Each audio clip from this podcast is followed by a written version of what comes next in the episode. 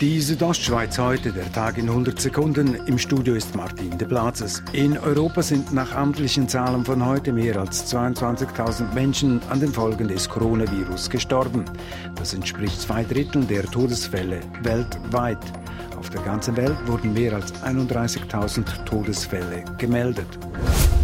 Italien ist mit über 10.000 Todesfällen weiterhin das am stärksten von der Pandemie betroffene Land der Welt.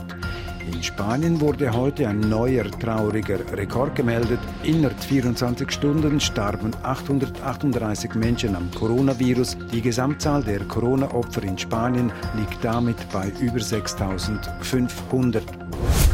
In anderen Teilen der Welt steht das Schlimmste noch bevor. Die USA haben China und Italien bei der Zahl der Erkrankungen inzwischen überholt und sind mit mehr als 124.000 Fällen das Land mit den meisten Ansteckungen weltweit.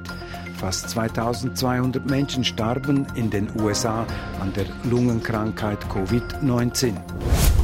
Wegen der Pandemie leben inzwischen mehr als drei Milliarden Menschen rund um den Globus in häuslicher Isolation. Die sozialen Kontakte sind dadurch stark eingeschränkt.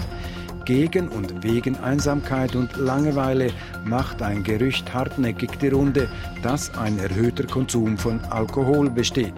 Zum Trinkverhalten der Bündner Bevölkerung meint Manuele Becheschake von der Beratungsstelle des Blauen Kreuz Graubünden. Ich gehe jetzt davon aus, aus der Erfahrung der Beratungsstelle ist es so, dass das eine Annahme ist. Im Moment manifestiert sich das noch nicht und ist für Außenstehende, also auch für mich nicht, nicht sichtbar.